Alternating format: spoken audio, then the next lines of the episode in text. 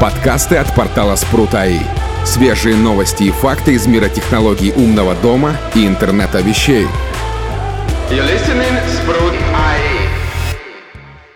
Всем привет! Вы слушаете еженедельный подкаст от портала Спрут.АИ. Сегодня с вами ведущий Карахан Армен, Виталий Никольский и Александр Жабунин. Нам безумно понравилось в последних выпусках общаться с людьми на этом подкасте. И очень надеюсь, что то же самое, те же чувства у наших слушателей, и мы решили продолжить эту тенденцию. В этот раз мы пригласили не просто человека из сообщества, а человека, у которого есть э, свой собственный проект в умных устройствах в этом мире. А человека, который также является нашим партнером ну, я думаю, люди, которые у нас в сообществе есть, они его все прекрасно знают, поэтому добро пожаловать. Представьтесь, пожалуйста. Всем привет, меня зовут Дмитрий, я технический директор проекта Лукин. А, Дима, а чем ты занимаешься? Скажи, пожалуйста, подробнее, а то я думаю, что Армен, может быть, слегка приукрасил, и не все знают, э, кто ты и чем ты занимаешься. Да, смотрите, а, я один из соучредителей проекта Лукин. Мы занимаемся разработкой умных домов, устройств для умных домов здесь, в России. А, ну и, собственно говоря, пытаемся сделать действительно классные железки, которые бы упрощали жизнь. Расскажи, можно, не знаю, можно вначале просто о себе рассказать, да, вот уже человек, правильно, ты там что-то делаешь, чем-то увлекаешься, там, работа и тому подобное. Ну и, конечно, да, под, все это должно в итоге прийти к умным устройствам. Все мы здесь, собственно, можно сказать, из-за этого и собрались. Ух, вот вопрос о себе, он меня прям в тупик поставил. А, так, в общем, эм, сейчас пауза. Что я могу рассказать о себе? 15 а, лет я занимаюсь э, различными IT-проектами, имею несколько сертификатов, сертифицированный, например, специалист по Agile, от IC Agile. Также э, увлекаюсь э, программным обеспечением, то есть мне интересно создавать различные программные решения, мне интересно создавать big data проекты, мне интересно в них участвовать э, как руководителю, как техническому руководителю, э, как руководителю проектов. А, живу я в городе Челябинске. Если говорить про увлечения, да, то есть это сноуборд, это зимняя развлекуха, потому что здесь, в Челябинске, у нас очень много горных склонов, и очень классно э, выходные съехать с горы вот, э, на сноуборде, и, в общем, это, это реально кайфово, и мне это нравится. А если говорить про умные дома и вообще того, как я к этому пришел, то началось все очень давно, началось все около 7 лет назад – когда я делал ремонт в своей квартире, а, мне, знаете, такая детская мечта сделать так, чтобы вместо выключателей были планшеты. И я спроектировал все таким образом, чтобы э, можно было на любом экране управлять всем домом, да, можно было там ткнуть э, кнопочку, э, ткнуть иконку и, собственно говоря, там загорелся свет или, например, включился термостат. А 7 лет назад это был Z-Wave, э, ну, скажем так, когда я пытался найти какую-то информацию, э, такого сообщества, как Sprut AI, например, не было, да, то есть приходилось где-то как-то по крупицам собирать делать многие вещи самостоятельно. То есть э, первый контроллер у меня был это контроллер Z-Way а, с соответствующим софтом, который там был установлен. Он у меня потом благополучно сгорел. Вот. И вообще, в принципе, всю свою систему я строил на технологии Z-Wave, причем, э, если не ошибаюсь, именно в тех годах как раз э, появились первые э, устройства, сертифицированные под Россию, да, и у меня был пунктик, что все должно быть как бы сертифицировано, и выбор устройств был не очень большой. Это был, были релюшки от Fibara, это были э, термостаты, это были м, датчики движения, опять же, от компании Fibara. И, в общем, я свою систему первую построил вот где-то там 7 лет назад э, на основе Z-Wave, на основе там Fibara. Э, и э, в итоге у меня все, все заработало, то есть действительно в стенах были вмурованы планшеты. Я мог э, ткнуть кнопочку, у меня загорался свет.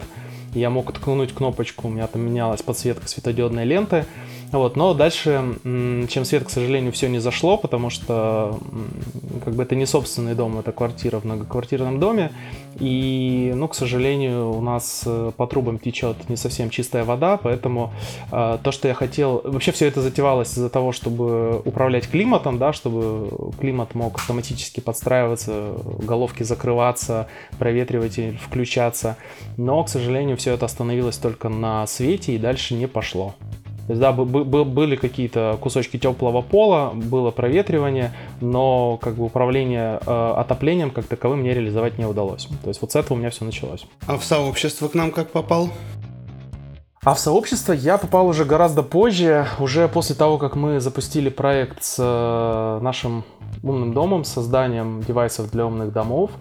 И на самом деле это была очень большая удача. То есть э, я понимал, что мне хоть...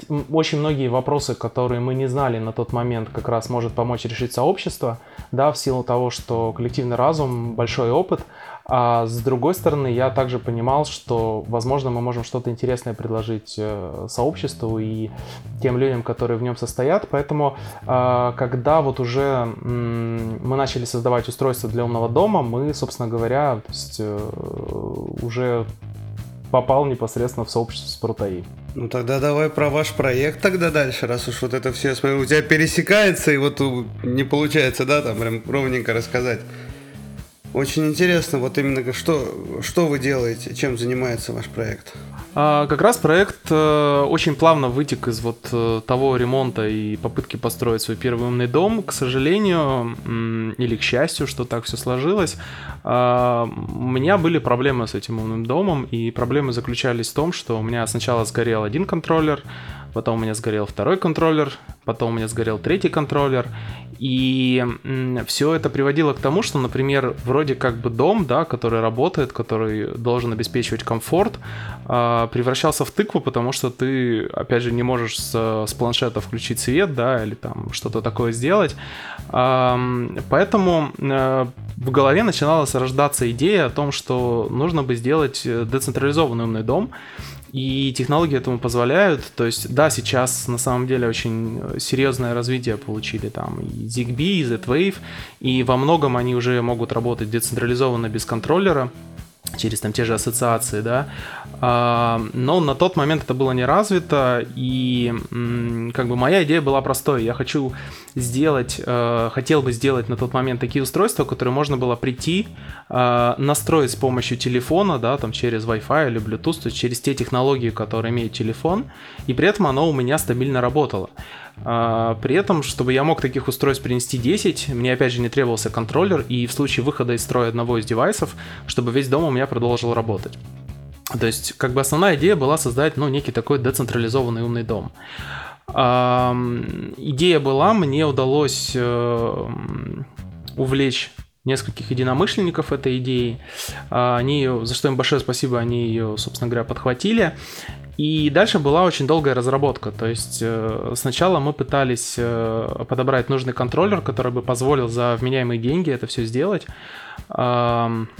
Перебирали разные, там ESP8266, э, от Мега, по-моему, была, ой, не от Мега, в общем, какой-то другой контроллер. В итоге остановились на ESP32, и поняли, что он на самом деле ну, позволяет по своим э, характеристикам сделать то, что мы хотим. И плюс сделать это за вменяемые деньги, то есть что наличие вот этой децентрализованной логики, оно не сильно удорожает девайс. А, что было дальше? Дальше мы поняли, что, в общем-то, ну, надо двигаться дальше. И дальше был fail года в 2015 году, когда мы уже понимали, что мы все это можем сделать. Мы запустили свою первую кампанию на Indiegogo. это такой краудфандинговый сервис. А, в общем-то, ну, нам, естественно, никто не поверил, сказали, ребят, ну вы что, вы такое не сделаете. А, и на тот момент у нас в команде было три человека.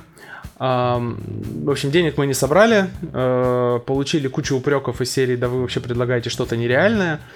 Вот, ну и, собственно говоря, на несколько месяцев или, по-моему, даже лет мы проект отложили в сторону и вернулись к нему только в 2017 году. Uh, у нас собралась команда из четырех единомышленников. Uh, забегая вперед, на будущее останется из них только двое, то есть команда постоянно менялась. И, в общем-то, то, что происходит сейчас, то есть в 2019 году мы выпустили свое первое устройство, вот как раз э, это, знаете, такая некая злость от того, что мы можем, нам как бы не верят, да, нам нужно доказать, что мы можем, и нам нужно доказать, что та технология, которую мы придумали, она имеет право на жизнь. Вот примерно так все развивалось. А первое устройство это вот какое? Первым устройством стал умный пульт Lookin Remote. Значит, эм, вообще история создания этого девайса очень такая немножко комичная. То есть изначально мы разрабатывали вообще розетку, да, то есть умную розетку но по счастливой иронии судьбы мы ее не запустили и сделали, наверное, очень правильно, что мы ее не запустили, потому что, а, в общем-то, выходить с розеткой на рынок, ну, это, наверное, не самый правильный вариант. А, розеток много, Основная проблема, почему мы не стали развивать розетку, было их две. Первое это то, что мы просто не нашли, а, как ее изготовить, скажем так, быстро и вменяемо по стоимости.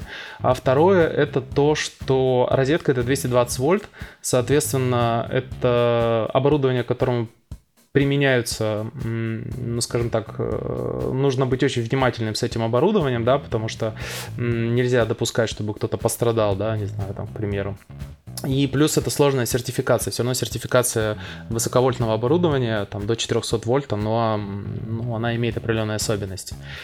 И на самом деле, когда мы стартовали этот, когда мы стартовали это устройство, когда мы стартовали ремоут, мы думали, что это вообще классная тема, что с ИК проблем нет, и все, что мы сделаем, мы просто как бы вот сейчас низковольтный э, пульт выпустим, и он будет отлично работать.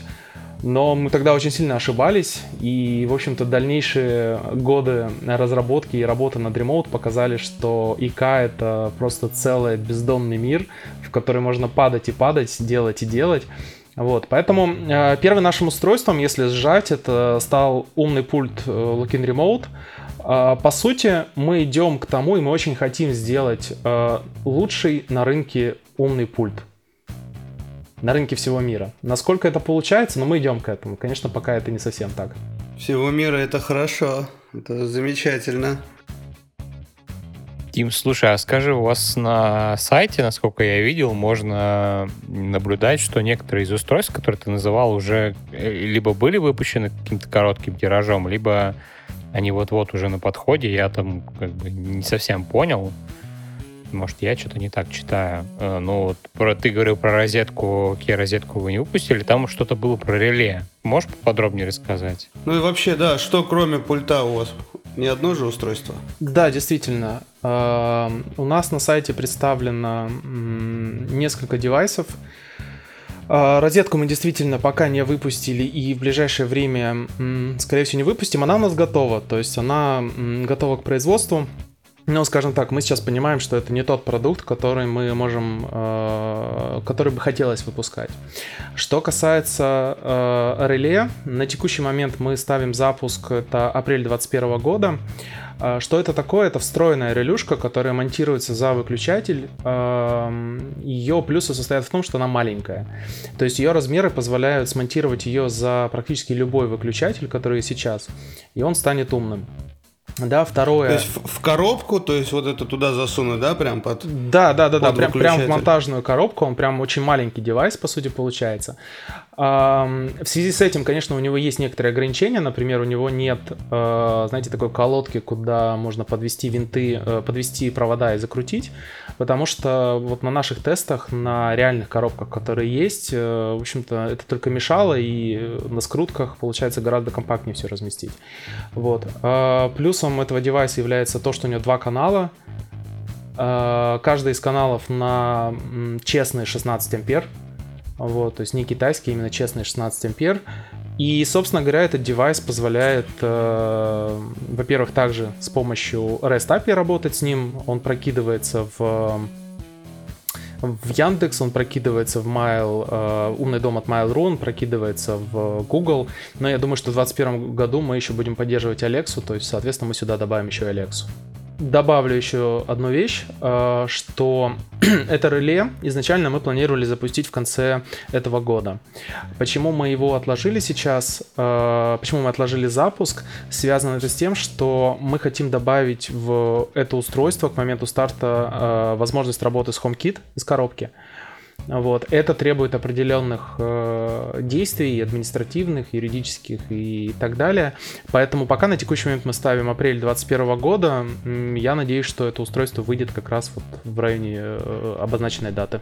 Мне вот было бы интересно увидеть такое устройство, потому что на самом деле буквально вчера да, я общался с товарищем, как раз тоже он мне показывал маленькую такую релешку, да, и говорил, вот она умная, она прям, я не знаю, как со спичечный коробок была. Говорит, и вот она умная. Мне показалось странным, я подобных маленьких не видел, как раз думал тоже вот засовывать под выключатели посмотрел, а там какая-то импульсная.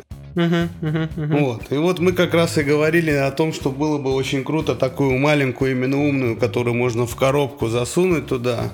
Вот. Единственное, что ты сказал на скрутках, но это же получается не совсем безопасно, не совсем правильно.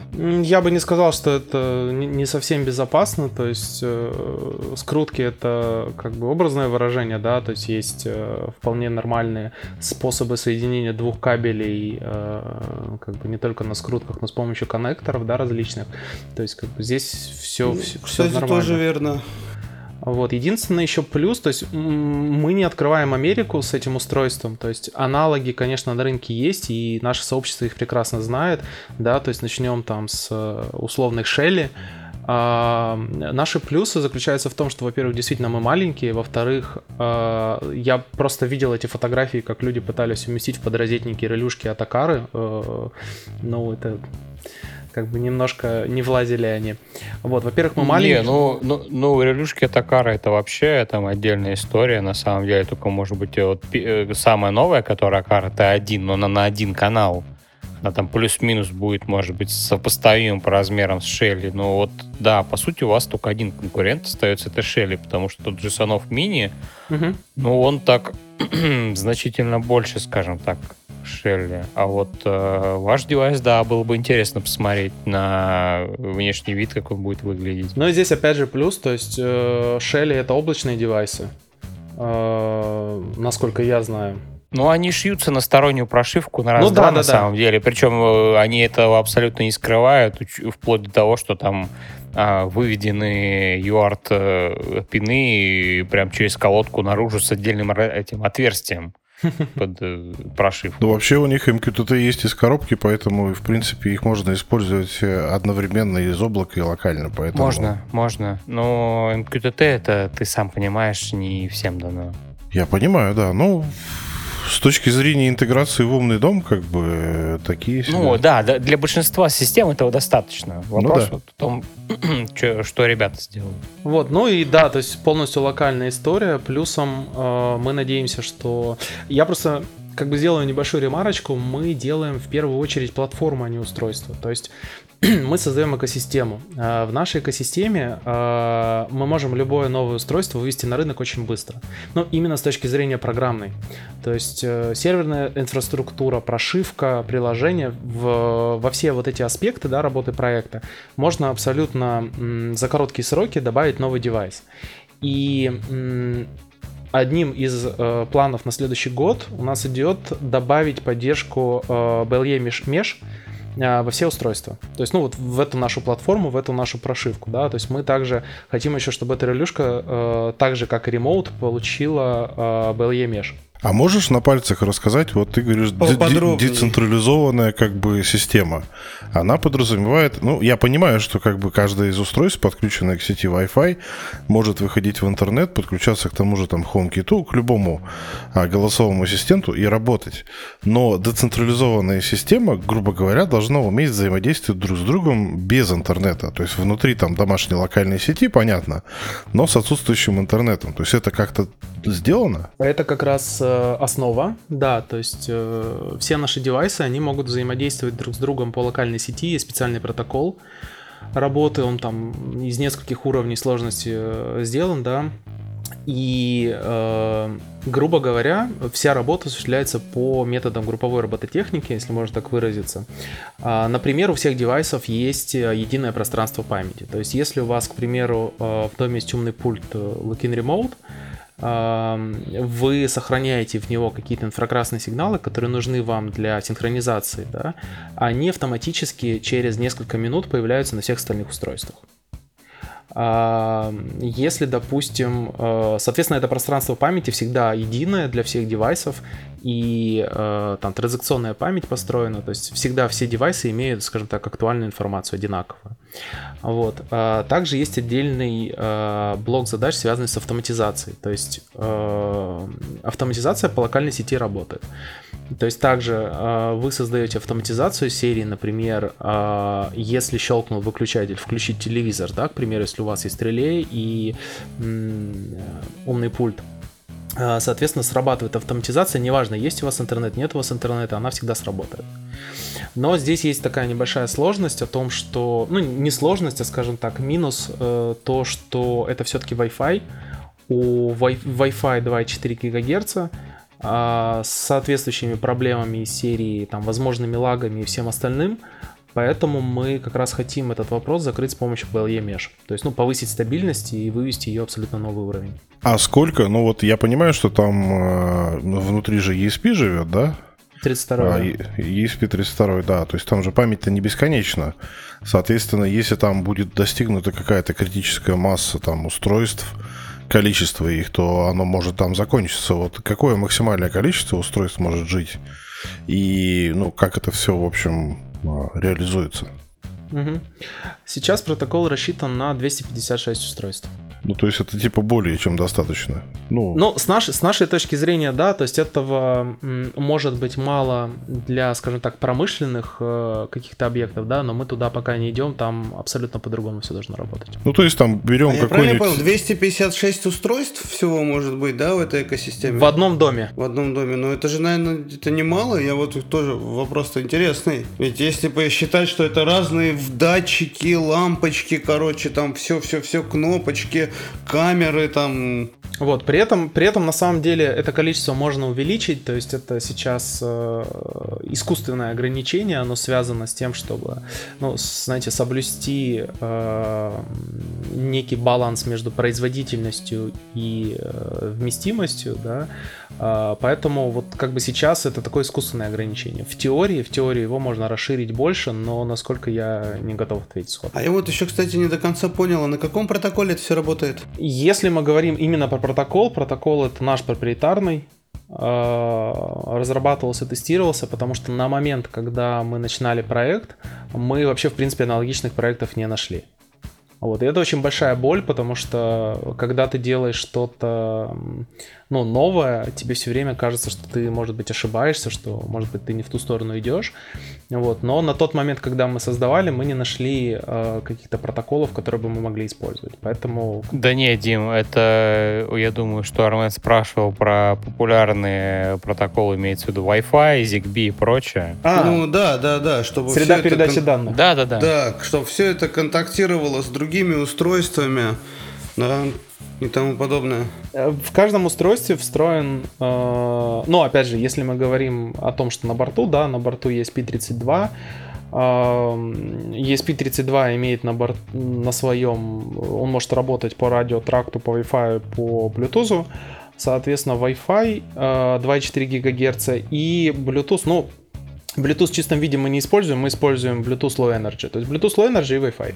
А дальность у них какая получается? Дальность, э, ну, вопрос на самом Видимо, деле... Видимо, от роутера Wi-Fi зависит. Да, вопрос очень неоднозначный, потому что он зависит еще и от, э, грубо говоря, дома квартиры, да, то есть если это железобетонные перекрытия, это одно.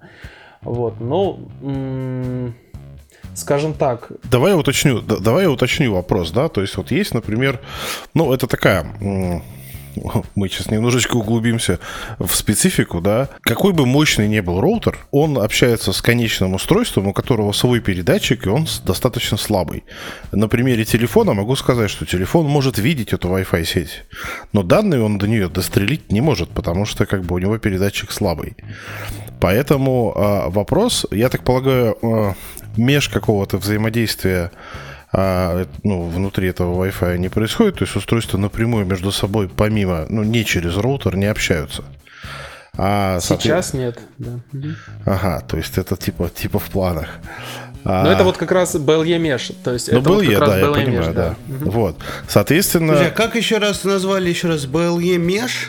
Это что-то типа межсеть, это межсети, я правильно межсеть, понимаю? да. Это вот одна Слушайте, из это, великой это очень троицы. крутая тех, технология вообще межсеть. Э, это вот одна из великой троицы, Thread, Zigbee, BLE, да. Да, и, кстати, почему вы не стали использовать Thread? Ну, это следующий вопрос. Подождите, давайте с Wi-Fi закончим. То есть, э, вот берем как бы э, роутер пофиг, можно поставить там какой-нибудь Ubiquiti, он будет мощный, классный и все такое. А насколько как бы вот в рамках среднестатистической квартиры, там, допустим, монолит, там все дела, вот э, берем там квартиру 100 квадратных метров.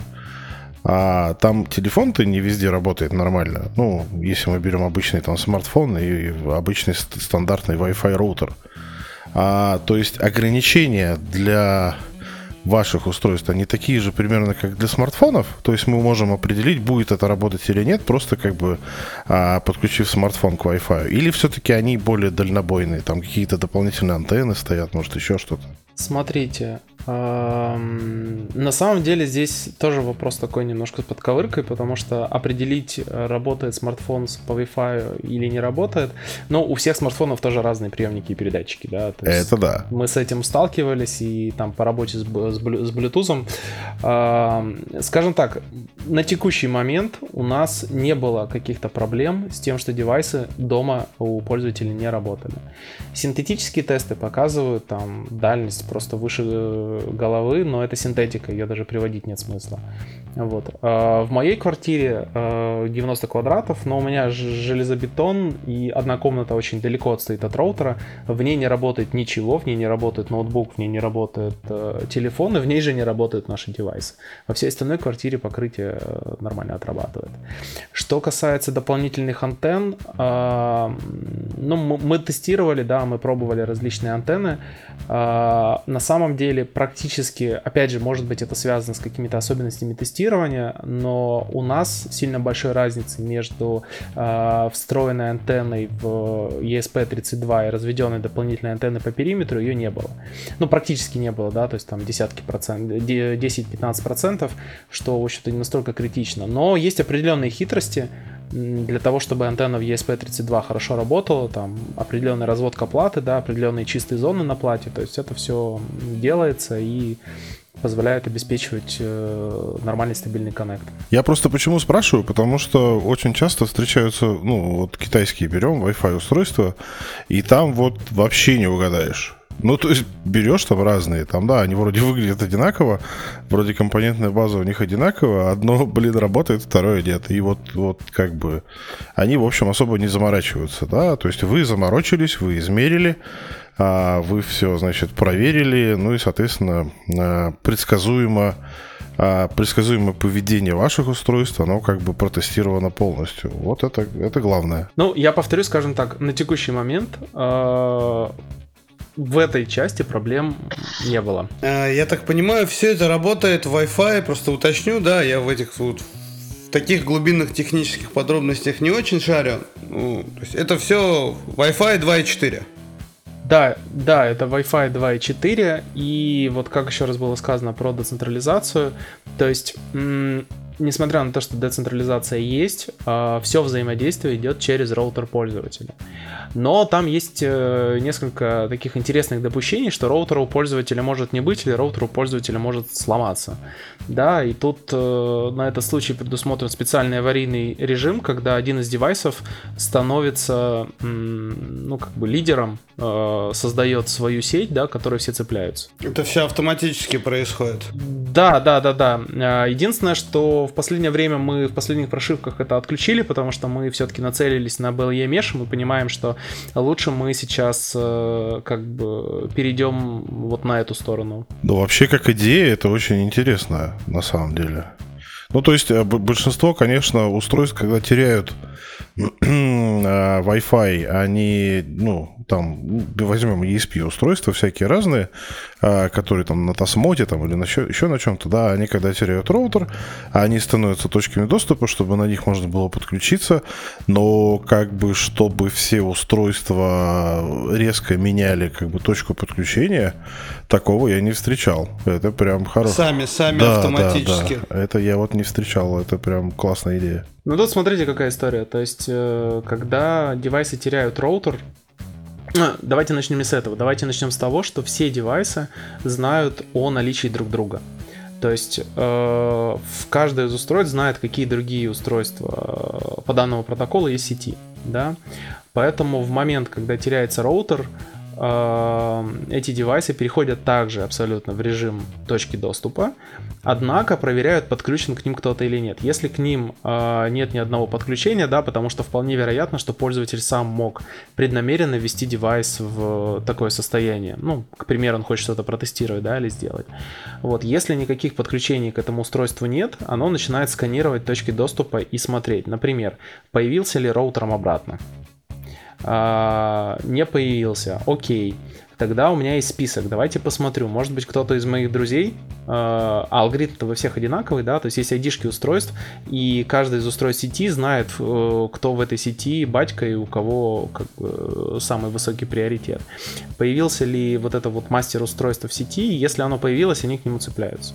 Вот. Но, повторюсь, сейчас вот мы это временно отключили, то есть это было, э, мы даже это тестировали, мы смотрели у некоторых наших юзеров, у кого там 3-4 девайса, э, мы наблюдали, что этот механизм отрабатывает, вот. но, опять же, сейчас мы движемся, я в сторону BLE Mesh, поэтому мы это отключили, потому что, в общем, ресурсы ограничены, да, и мы, мы решили все-таки ресурсы отдать вот в ту сторону. А вот, эм, а кто батьку-то назначает? Это ручками делается? Нет, это не ручками делается, это выбирается автоматически. Но на самом деле есть э, два варианта, как это может происходить. Э, и в нашем случае это самый простейший вариант. Э, то есть э, первый вариант это замеры э, как сказать, мощности, э, ну, расстояния до роутера да, на основе силы сигнала. Вот. Это первый вариант. Второй вариант это просто по ID-шкам. Вот в нашем варианте было это просто по ID-шкам. То есть, э, грубо говоря, кто, э, у кого ID больше, и становится э, как бы мастер устройством. Это не совсем корректно, правильно это делать по э, расстоянию до роутера, выстраивать сеть. И вот здесь вот я говорю, мы тоже подошли к тому, что корректно сделать это м, очень большая проблема. И лучше строить межсеть. Ну да, но меж на Wi-Fi это так себе идея. А просто я могу сказать по, по опыту работы с э, серверными кластерами, то есть там же есть процедура выборов. Гипотетически можно было бы, конечно, ее реализовать. Гипотетически, да. То есть, э, ну вот у нас сейчас 4 человека, да, то есть 4 э, имени. Мы, мы просто считаем всегда, что э, тот, у кого первое имя по алфавиту, тот э, как бы тот и галит. Ну, я понял, да, упрощенный алгоритм. Ну, окей, да, не стали заморачиваться, и, и ладно. BLE действительно а, более интересная тема, поэтому... Ну, просто у BLE же дальность э, немножечко меньше, чем у Wi-Fi. Или я ошибаюсь? А можно я вас остановлю? Вот расскажите вообще про BLE. Я-то все-таки профан в этом. И я уверен, что вот наши слушатели там многие тоже могут не знать. Как минимум, по-моему, мы ни разу не рассказывали о BLE. Рассказывали, только тебя там не было. А, ну, на самом деле, тот самый выпуск по протоколу, да? Да, да, да, да. Ну, это по сути та же частота, что и Wi-Fi, плюс-минус там э, в пределах погрешности. А дальность у нее получается чуть меньше, потому что это устройство в основном а, портативное, долгоживущее, и за счет этого, скажем так, мощность приема передатчика там меньше. Вот. А про меж, я думаю, кто-нибудь более образованный расскажет. Ну, про, про меж, вот у меня на самом деле есть некий опыт. Я почему удивился, да, точнее, там перезадавал вопросы. У меня был проект, мы там делали э, устройства, которые там можно было, они типа микрофонов, типа рации использовались. И там были межсети, вот на них мы тоже что-то строили. Чтобы каждое устройство могло увеличивать эту сеть и дальше, дальше друг от друга уходило. Мы и Wi-Fi использовали, и Bluetooth, вообще все, что позволяло устройство. Меж это очень крутая штука. А, смотрите, на самом деле Bluetooth Mesh это же самое последнее, что появилось вот из этой троицы, да. А, она, по сути, появилась, по-моему, три, года три назад. А, я не помню, 4.1, если не ошибаюсь. И как бы это после... вот третья, да, то есть первым появился ZigBee в начале, там, 2000-х, потом появился Thread, потом появился Bluetooth Mesh, вот, и у Bluetooth Mesh есть очень крутая тема, то, что тебе ничего не нужно дополнительно, в твоем смартфоне уже, скорее всего, есть Bluetooth э, приемник и передатчик, который может работать с этими девайсами. Вот. Но там тоже есть свои особенности, типа там э, маршрутизация у него сильно отличается от Zigbee, от Thread, поэтому как бы есть свои плюсы, есть свои минусы. Но он просто как-то не пошел, потому что, ну, Bluetooth же поддерживается тем же HomeKit, да? То есть там два типа устройств, как бы, ну, сейчас уже появился Thread, но э, изначально как бы это Wi-Fi и Bluetooth. И E-Lite, например, там выпускал устройство на Bluetooth, да, и как-то, в общем, оно популярность-то не добирает почему-то. А вот тут я, кстати, вставлю свои 5 копеек. А, то, что HomeKit поддерживает Bluetooth, это так, но он не поддерживает именно mesh, он поддерживает просто фактически point-to-point взаимодействие. Это да, это да. Вот, поэтому Bluetooth mesh на самом деле реально очень новая технология, поэтому как бы я, я не скажу, что она там чем-то хуже или чем-то лучше, да, потому что тут опять же очень много всяких э, в сравнении э, особенностей есть, нюансов, но то, что это такая некая темная лошадка, площадка, а, для которой не нужно ничего дополнительно, да, то есть не нужны никакие контроллеры, у тебя все уже есть, мне кажется, это в принципе очень интересная вещь. И если посмотреть на рынке, то в принципе сейчас BLE Mesh э, девайсы начинают появляться. С ним проблема другая, с ним проблема в том, что э, довольно сложно их, э, как бы это просто сказать, ну, провиженинг, э, как бы настраивать эту сеть, добавлять в нее ноды. То есть э, вот, вот это довольно сложно. А с точки зрения самого взаимодействия между узлами, там, в принципе, все довольно наглядно. Меня вот Bluetooth на самом деле пугает тем, что я постоянно вспоминаю розетки Redmond. О, да. Прям аж меня аж это подтряхивает, они у меня до сих пор в коробочке лежат. Просто у меня тоже с Bluetooth такие очень странные взаимоотношения. Например, а, вот смешная ситуация, да, Bluetooth гарнитура. Разные, разные причем. AirPods, а, какая-то там китайская огромные наушники такие с Bluetooth, там, по идее, передатчик должен быть мощный, да. Я, короче, э, с собакой гуляю. Обычно это зимой происходит. У меня телефон лежит в кармане, э, в штанах, ну, на уровне колена, да. Наушники, естественно, на башке. Я захожу в какую-нибудь зону, и у меня начинают отваливаться наушники. Я проверял.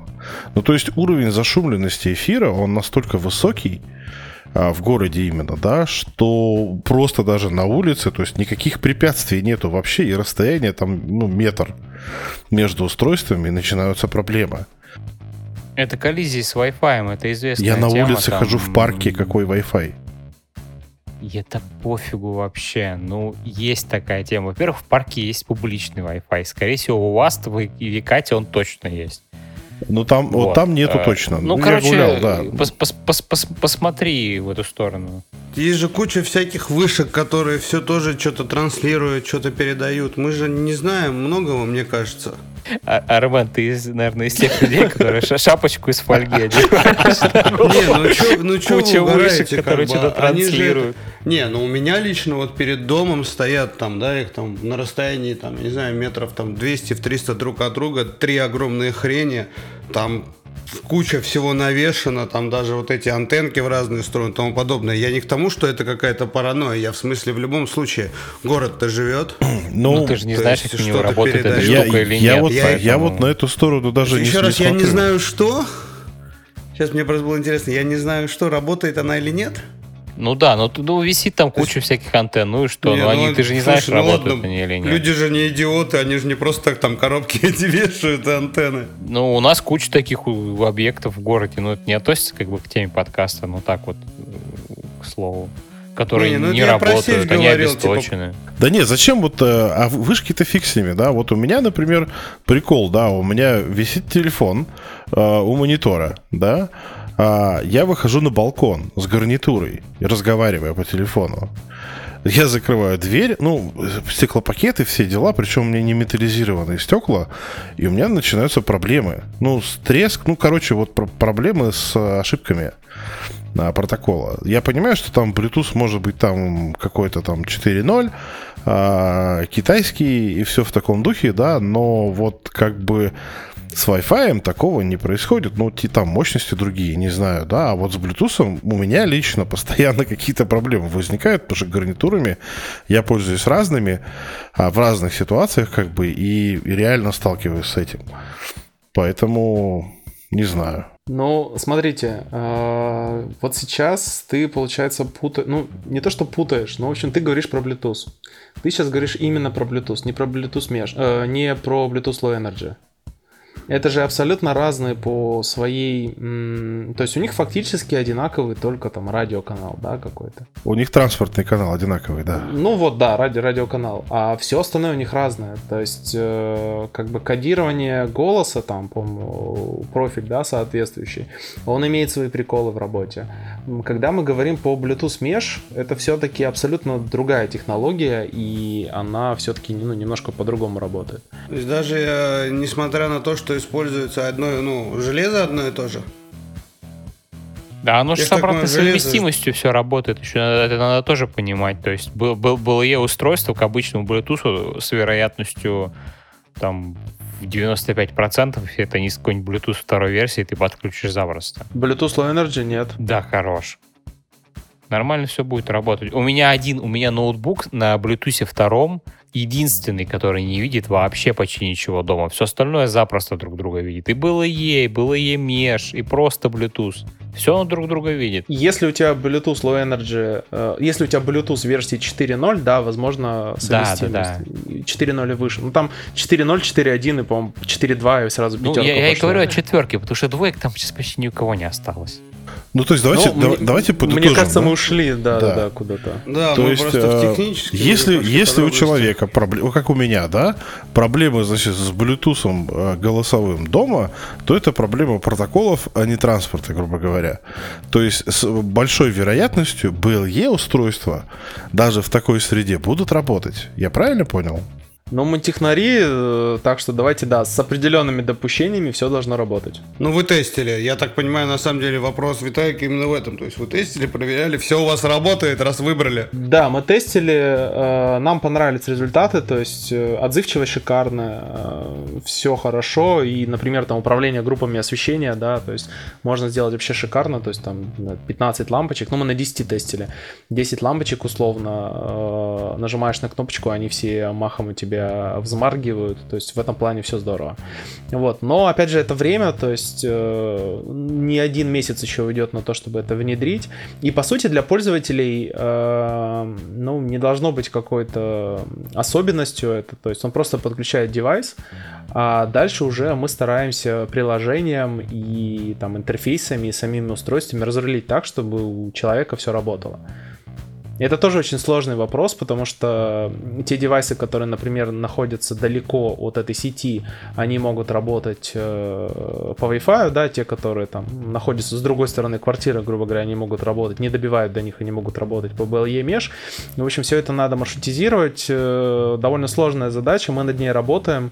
Ну, пока мы планируем, что где-то к лету мы это сможем выкатить в каком-то тестовом режиме. Да, звучит на самом деле очень интересно и круто. А давайте к девайсам вернемся. А то вот мы пошли сейчас это обсудили технические подробности сети, да, как это все работает. А какие еще девайсы? Потому что вот мы начали вообще про Remote Pool, да, но про него подробно не ушли, потому что обсудили реле. А вот про пульт, может быть, что-нибудь подробнее. Что про него рассказать подробнее? Kin Remote — это, пожалуй, очень хорошее устройство. Сейчас маркетолог во мне включается. В общем, смотрите, это ИК-пульт, который позволяет работать практически с любыми э, инфракрасными сигналами, которые существуют. Почему я говорю практически с любыми? Потому что иногда так или иначе возникают э, какие-то темные лошадки, которые общем-то, нам приходится их дорабатывать и делать так, чтобы он с ними работал. По сути, с помощью этого устройства вы можете сделать несколько вещей. То есть первое — это э, подключить его и включить свою экосистему умного дома через э, REST HTTP API. И э, этот REST HTTP API позволяет фактически интегрировать девайсы в любой умный дом, который существует. Да, практически в любой умный дом. При этом, естественно, не требуется интернет, это не, не работает через какие-то китайские сервера, это все работает в рамках вашей локальной сети. А, описание API есть, пользователи периодически там сообщают, что что-то нужно добавить, мы это делаем. Второе — это возможность с помощью этого пульта э, подключить э, голосовые ассистенты, да, то есть э, Яндекс, Mail.ru, э, Google, пока только эти три, но я думаю, что в будущем еще добавится все-таки Алекса в начале следующего года. А дальше Что он еще позволяет делать? Вообще, что делает этот девайс уникальным? Это функция, которую мы ввели совсем недавно, это э, анализ инфракрасных сигналов в реальном времени. Что это значит? Это значит, что когда вы создаете пульты в приложении, э, они сохраняются на устройстве. Они будут храниться на устройстве, и в тот момент, когда вы с вашего физического пульта включаете телевизор, к примеру, да, Э, ремоут анализирует этот сигнал и э, в соответствующих э, голосовых ассистентах, в вашем умном доме, в вашей платформе умного дома, к которым вы подключены через REST HTTP API, к примеру, вот, меняется статус этого устройства. То есть фактически с очень большой долей вероятности, только если там физически из розетки телек не выключен, вы всегда знаете статус вашего устройства. Если вы меняете, к примеру, температуру на кондиционере, да, то есть э, вы можете установить в приложении температуру 26 градусов, затем сказать э, Яндексу изменить температуру на 20 градусов, и в Mail.ru сказать убавь еще на 1 градус, да, и она будет 19. То есть вот это довольно уникальная фишка. А, сейчас э, есть некоторые замечания по ее работе, мы ее совсем недавно выкатили, вот, но как бы отрабатываем, то есть я думаю, что в ближайшее время мы тоже ее доведем до совершенства. Вот это уникальная действительно вещь. Давай, Дима, это я тебя немножко расшифрую. Если вы возьмете реальный пульт устройства, то есть реальный пульт кондиционера, который шел с ним в комплекте, и выставите на нем 25 градусов на охлаждение, то в ремоуте будет, будет видно, что у вас 25 градусов на охлаждение выставлено. Если вы выключите пульт а, через пульт а, телевизор, то в ремоуте будет видно, что у вас телевизор выключен. То есть он поймает сигнал от пульта и передаст информацию, что на данный момент это устройство выключено. А то ты как бы объяснил так без, без этого без понимания, что надо реальный пульт в руки взять. Да, а скажите, а как это вообще происходит? Потому что, ну, я на самом деле всегда думал, что вот этот инфракрасный, это должно быть прямой контакт. У меня там очень часто пульт от телевизора даже не срабатывает, если его прям чуть ли не в сторону тыкать.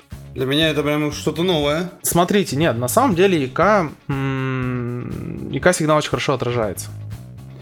Вот. Э, поэтому, грубо говоря, не обязательно прямо тыкать напрямую, да, то есть у него есть э, возможность отражаться, то есть если даже чуть в криво тыкнуть, э, как бы телевизор поймает.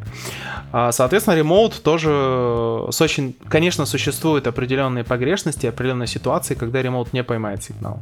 Но практически все тесты, которые мы делали, ремоут стоит либо, например, возле телевизора, либо он стоит напротив телевизора, либо он стоит под кондиционером. То есть вот те стандартные места установки, куда обычно пользователи ставят, обычно э, сигнал доходит. Вот. Ну и кроме того, не стоит забывать, что в ремоуте есть очень мощный механизм э, обработки ИК-сигналов. Э, вообще, кстати, как считаете, интересно нашим слушателям по поводу того, как ИК работает? О, да. Я сейчас просто без теории не смогу объяснить. Э, смотрите. Не, ну можно же не прям там в какие-то технические подробности, да, вдаваться там. Да-да-да. Вот. В целом, как бы, ну, люди, да, мне кажется, на самом деле многие знают, как, как работает ИК, потому что, ну, у нас всех это окружает. Телевизоры, кондиционеры, там еще, то есть вот пультики есть. И ваш пульт, он позволяет просто поставить один и все сделать. Да. Я это так себе сейчас увидел. Да, это все так. А, ИК вообще, ну я просто немножко теории дам, то есть э, я думаю, что наверняка все знают, но просто проговорим. То есть ИК фактически это лампочка, да, то есть лампочка светится, лампочка не светится. Таким образом кодируются сигналы именно длиной того, как э, светится, не светится лампочка. То есть если у тебя, например, 600 а, микросекунд э, лампочка светится, а потом 1000 не светится, это 1. А если 600 микросекунд она светится, а 600 не светится, это 0, да. И вот таким образом кодируются единички нолики, по сути просто длительностью. Соответственно, в мире существует очень большое, ну не очень большое, но там до сотни различных инфракрасных протоколов, каждый из своих работает по-своему. У кого-то там стартовые пакеты одни, у кого-то паузы какие-то есть, у кого-то еще что-то есть. То есть э, довольно много разных инфракрасных протоколов. И кроме того, есть еще очень большое количество разных параметров у ИК, начиная там с частоты, с которой э, частоты именно ИК передачи, вот, и заканчивая там скважностью и всем остальным. А, с учетом этого, если, допустим, мы берем пульт от телевизора, который шел с ним в комплекте, да, и инфракрасный приемник на телевизоре, они идеально согласованы, потому что они подобраны по параметрам так, чтобы всегда хорошо срабатывать. Ремоут — это универсальное устройство. Поэтому, когда, к примеру, мы берем пульт и направляем его на ремоут, э, существует возможность э, того, что сигнал будет искажен. Поэтому в ремоуте стоит очень мощный э, механизм корректировки сигнала. То есть, э, если мы поймаем искаженный сигнал и искаженным его отправим, скорее всего, телевизор не сработает. Вот, поэтому э, вот этот механизм корректировки позволяет сигнал привести, ну, как бы нормировать его, да, то есть брать шум. Э, поэтому, когда, грубо говоря, идет э, пультом не попадается точно включение телевизора в ремоут, вы берете в руки физический пульт, нажим, наводите на телевизор, нажимаете. Ремоут с очень большой э, погрешностью может этот сигнал очистить, нормировать и получить все-таки исходный сигнал от телевизора. Вот. Это вот э, касательно того, что если куда-то не туда попасть. Э, по сути, в общем, это умный пульт, но мы взяли на самом деле э, все, постарались взять самое лучшее от всех устройств, которые есть сейчас на рынке, да, из таких, из э, относительно бюджетных, и свести в одно устройство, которое, ну, может, пожалуй, все. А можно немножечко, раз уж мы тут в технику погрузились, э, чуть-чуть, э, немножко животрепещущих таких вещей. А, во-первых, ну, ввиду того, что я тут, у меня тут много инфракрасных устройств, и универсальные пульты в том числе тоже есть, а я сталкивался с тем, что существуют э, ну, в интернетах да, а, базы э, всяких кодов для этих пультов в разных, в разных вариациях, но я узнал, когда вот э, занимался этим вопросом, одну интересную штуку. А, например, вот у меня есть там, не знаю, ресивер, да, и у него есть кнопочка включить, выключить. Она одна.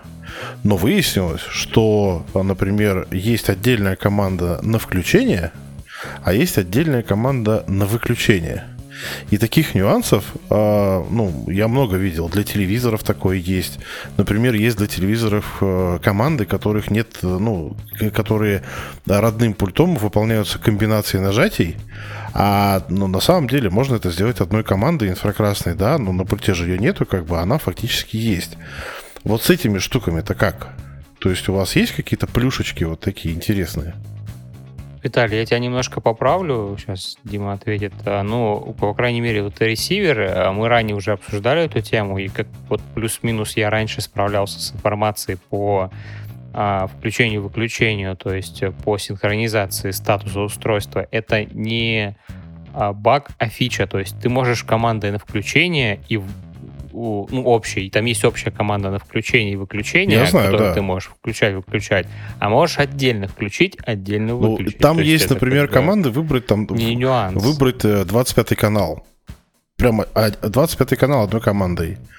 Или там, я не знаю, там выбрать такой вот вход конкретный, не перебором, как это обычно, да, там HDMI, там тра-та-та, а прям конкретный э, вход выбрать. И прям тоже отдельная команда. То есть такие типа служебные коды. Угу. Вот я про это говорю. Это для тех, у кого пульты большие, можно много кнопочек разместить. Да, да, да, да. Отвечаю. Смотрите, у нас есть база инфракрасных кодов. Она, опять же, локальная, она не, э, как, не вся в облаке там находится. То есть ее в теории можно там использовать локально, хотя она подписана и все остальное. В этой базе находится больше 100 тысяч кодов. Это краудсорсинг, краудфандинг, что-то нам пользователи присылали, типа как коды от э, Apple TV или коды там от э, Xiaomi, Xiaomi приставок различных. Где-то мы брали их из открытых источников. То есть здесь все, все лицензионно чистое. И, соответственно, когда э, создается инфракрасный пульт, есть возможность сделать это тремя способами. То есть первый это создать его с нуля и просто обучить. Да? То есть снять каждую кнопку, потом их поменять местами, сделать так, как удобно. Второе — это выбрать из базы, а, если вы знаете название. А третье — это э, поиск по двум кнопкам. То есть наводите пульт, нажимаете две рандомные кнопки, и мы матчим с нашей базой э, по итогу выдаем уже как бы ну, варианты, которые совпали. Поэтому вероятность того, что э, есть какие-то недокументированные возможности, она есть.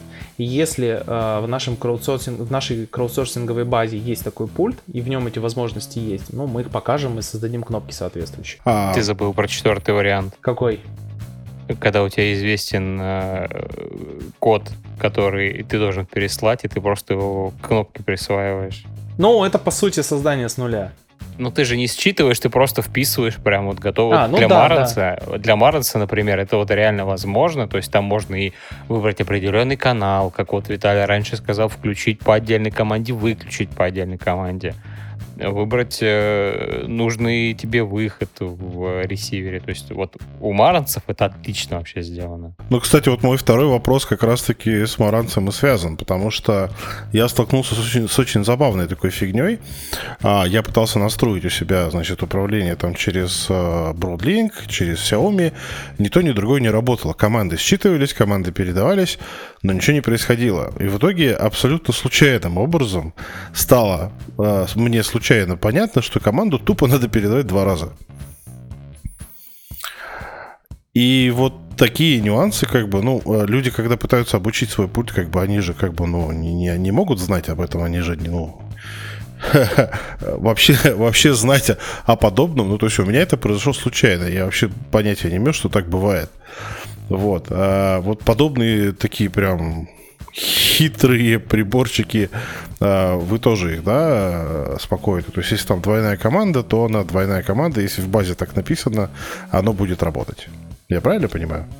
Смотрите, да, такие девайсы есть, и, они, и их много на самом деле. Например, Соньку минимум три раза надо, о, минимум два раза надо передать, иначе э, ходы просто не сработают. Вот для этого как раз ремоут и э, есть э, на борту ремоута база м, протоколов инфракрасных, каждый из которых расписан, да.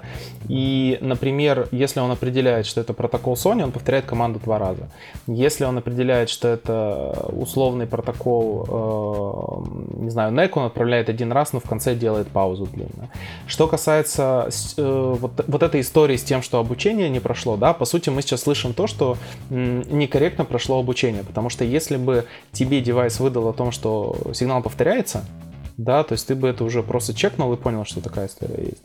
А у нас API позволяет, то есть Remote э, склеивает похожие сигналы, которые идут с э, коротким интервалом и отображает это в API. Не, я просто к тому, что э, в чем существенное отличие вашего устройства от тех же шайб, там, Xiaomi и Broadlink, в оно вот в том, что вот эти нюансы все учтены. Потому что что Xiaomi, что Broadlink, они показывают, грубо говоря, а, ну, линейные данные. Они не распознают протокол, они не распознают, что это такое, да.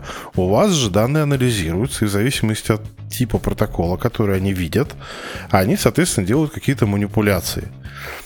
И, соответственно, ну тут все проще становится намного. Это прям очень круто. Потому что я с шайбой намучился, потому что они же, например, в интернете, у нас же есть там э, так называемый, да, есть там пронто хекс, например, там, да, и вот эти все коды, которые болтаются в открытых источниках, они, например, бывают и в том, и в другом формате. А, например, Broadlink, он не умеет э, хекс обрабатывать, он умеет только, ну, этот RAW вариант обрабатывать, а Xiaomi шайба умеет, но у нее свои нюансы и так далее. То есть вот а, получается так, что с помощью ремоута людям не нужно вообще думать об этом всем, они просто берут, пользуются и, и, и все счастливы. Потому что даже используя родные приложения, того же Xiaomi там, или Broadlink, там тоже ничего особого-то нету. Там, конечно, есть у Xiaomi, да, там распознавание каких-то устройств, но я как, как не пытался, у меня так ничего не получалось. Вот. Скажите мне, а как, под, как подключается этот пульт? Вот мы сейчас так много всего по технине обсудили. Там я слышал несколько раз, что там API, все дела. Вот будет у меня ремоут, как мне его включить? А там все просто. Нажимается кнопочка в приложении, плюсик. Вводится пароль от э, Wi-Fi сети, который нужно, чтобы девайс работал и который подключен телефон. И телефон подносится к ремоуту. Все. Ну, это мы научили, короче, ремоут э, как бы заходить в нашу сеть. Да, да, он просто он дальше, просто дальше. Вот мне как мне как простому пользователю, да, вот как мне его включить? Вот у меня дальше... есть Алиска, у меня он там стоит да, Малинка и тому подобное. То есть как мне это все внутрь? Дальше, вот, кстати, это хороший вопрос, потому что у нас э, на сайте не хватает некого такого наглядного примера наглядных примеров надо добавить. А, дальше происходит следующим образом. Вообще, на самом деле, пользователи наши не совсем понимали, что происходит. Мы постоянно отслеживаем обратную связь, постоянно смотрим э, то, как пользуется приложение, да, задаем вопросы. И сейчас, на текущий момент, как только ты добавил ремоут, у тебя возникнет диалог из серии «А не добавить ли нам пульт?» Вот. Э, для того, чтобы сразу как бы можно было его добавить. То есть ремоут вошел в сеть, это первый ремоут э, твой, да, соответственно, у тебя возникнет диалог из серии «давай добавим пульт». Давай. Вот. А по сути, э, интерфейс приложения состоит из того, что есть дашборд, на котором есть виджеты. Виджеты одинаковые по размеру, виджеты как раз пульты. То есть нажимается на плюсик, и дальше есть два варианта. Добавить кондиционер, добавить пульт добавите капульт. А, разница между ними принципиальная, потому что вот мы сейчас говорили про ресиверы и про там, телевизоры, у них э, очень все просто. То есть у них отправляется одна команда, а, например, там включить, да, он включается. У кондиционеров отправляется за одну посылку сразу все. То есть э, температура, шторки, вентилятор, э, режим работы, это все отправляется просто в одном ЭК-сигнале, да, поэтому с ними по-другому идет работа. А, не знаю, почему, кстати, так сложилось, но по-моему, это очень неправильно. Это было. прям все кондеи, да, такая вот отвлеченная? Это реально все да, кондиционеры да, так да. работают? Да, да, не, да, не, да. Не слишком ли это избыточно? Нет, это так уже. нет, просто я, я объясню. Мы же можем на пульте, э, допустим, настроить всяких разных вариантов, да? А, ну, я, я очень часто так делал на самом деле, и я думаю, я не один такой. А, чтобы сто пятьсот раз как бы вот это пикание не слушать, я, короче, выбираю все режимы, закрываю как бы пальцем э, излучатель, выбираю все режимы, потом направляю на кондиционер и нажимаю кнопку температуры. И все там настройки шторок, настройки там свинга, всякой фигни, мощность работы, турбо, не турбо, температура, там нагрев, охлаждение. Вот это все, оно туда переезжает как бы, и все прекрасно. Вот настраивать это, это, лайф, это прям боль вообще. Потому что я а себе... вот работать с этим с программной точки зрения, это вот просто слезы. Да, потому что, не, я себе настраивал кондиционер, я себе специально купил а, дешманский кондиционер, а, самый бюджетный это самый, у него есть потенциал там какой-то внутрях относительно там а, какого-то Wi-Fi, а, но я его еще не разбирал. Ну, я его настраивал через инфракрасный порт. Вот я постиг дзен вообще. Это просто что-то. Несмотря на то, что были существующие базы, а они все очень разные. Хотя вроде как бы, ну, мы вернулись, модель, да. мне кажется, опять к вопросу с базами подключения пультов. Давайте, с давайте этим, сейчас. Смотрите, да. с этим все понятно. Давайте, давайте я Армену сейчас отвечу. Да, давайте. Да, потому что я, я понял, как подключать пульты к, к ремоуту. Я не понял, как ремоут подключить в мой умный дом. Вот к Wi-Fi я его подключил. А что у тебя за умный дом?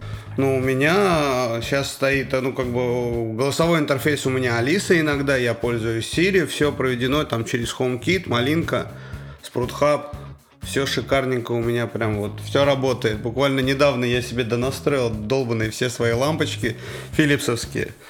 Вот. Все как, круто. Как подключить э, ремоут к Яндексу, да, к примеру? Э, ты создаешь пульты. Да, ты проверяешь. Не, ну к Яндексу, подожди, извини, пожалуйста, да, я так понимаю, к Яндексу все будет достаточно как-то просто, да, через аккаунт, да, вот эти общие штуки. Но там через аккаунт, там есть э, то, что что-то может не хватать для синхронизации, э, поэтому приложение об этом скажет. То есть, ну, там история такая появляется. Включите то-то, сделайте то-то, для того, чтобы завершить синхронизацию. А если у меня, допустим, нет Алисы? Если нет Алисы, на самом деле у нас есть э, зайчатки плагинов, они есть под Homebridge, они есть, э, там, например, под Home Assistant, есть мы в плагине Smart AR, да, то есть понемногу-понемногу мы плагинами обрастаем, но, скажем так, если плагина нет, можно использовать обычные HTTP запросы, выполняя их из э, вашего умного дома, да, из твоего умного дома. Ну это уже посложнее получается. Это я понял, когда. Ну это да, чуть вот сложнее, был- да, да. Да, речь уже зашла об API, это уже протокол взаимодействия, нужно написать запросики, все это протестить, все это круто. Ну там запрос-то простой на самом деле, там одна строчка фактически. Слушай, люди иногда не могут смотреть на, я не знаю, там, на excel файлы, там, или там какой-нибудь XML, который вроде тоже достаточно просто читается, если извилины включить. А с запросами порой тяжелее. Я, к сожалению, это вот по работе очень часто сталкиваюсь с подобными вещами. То есть то, что нам очевидно, да, оно, скорее всего, не очевидно для людей, которые с этим не связаны. Я согласен с этим, да, то есть у нас сообщество-то классное, прокачанное, продвинутое, и все как бы знают, что они делают. Вот, я согласен с тем, что для кого-то это может стать э, ну, таким камнем преткновения, и поэтому мы в том числе на следующий год ставим, то есть мы в этом году устаканили девайс, мы отладили его по максимуму, мы собирали обратную связь, мы в прошлом году собирали тоже обратную связь, по максимуму постарались, мы запустили в этом году новое приложение, да, которое мы надеемся там удобнее будет, чем предыдущее. И вот следующим этапом это написание плагинов, то есть э, сейчас мы сделали работу, и все пульты хранятся на самом ремоуте, да, то есть теперь умный дом может напрямую взаимодействовать с ремоутом без приложения, он там лежат все сигналы, вот, поэтому следующим этап это написание плагинов для самых распространенных э, систем, и я думаю, что в начале следующего года мы обратимся к сообществу, возможно, кто-то нам с этим поможет. Ну, Вот это да, вот это круто, потому что вот фишка же в чем э, для массового потребителя, чтобы это все было просто, чтобы я купил эту коробочку, поставил там пару кнопочек нажал и у меня все вуаля работает. Теперь там телевизор я могу переключать голосом. А можно вопрос такой, вот э, с HomeKit-то понятно, да? То есть я, я правильно понимаю, что мы, если мы регистрируем пульт в приложении, то есть он появляется в качестве устройства, грубо говоря, в а, ремоуте, а, он же появляется в качестве устройства, ну, то есть там, кондиционер, например, да, а, во всех экосистемах. Я правильно понимаю? То есть в HomeKit у нас появляется некая, некая такая, некий девайс-кондиционер, который будет настраиваться как обычный кла- классический кондиционер. И в Яндексе тоже. Ну, термостат, ну, термостат, да. да. И в Яндексе то же самое, в Марусе. Да, да. И в Гугле, да? В Гугле кондиционеры сейчас не поддерживаются э, в Да, я работе. поэтому спросил. Ну, в смысле, ну, допустим, телеки в Гугле есть.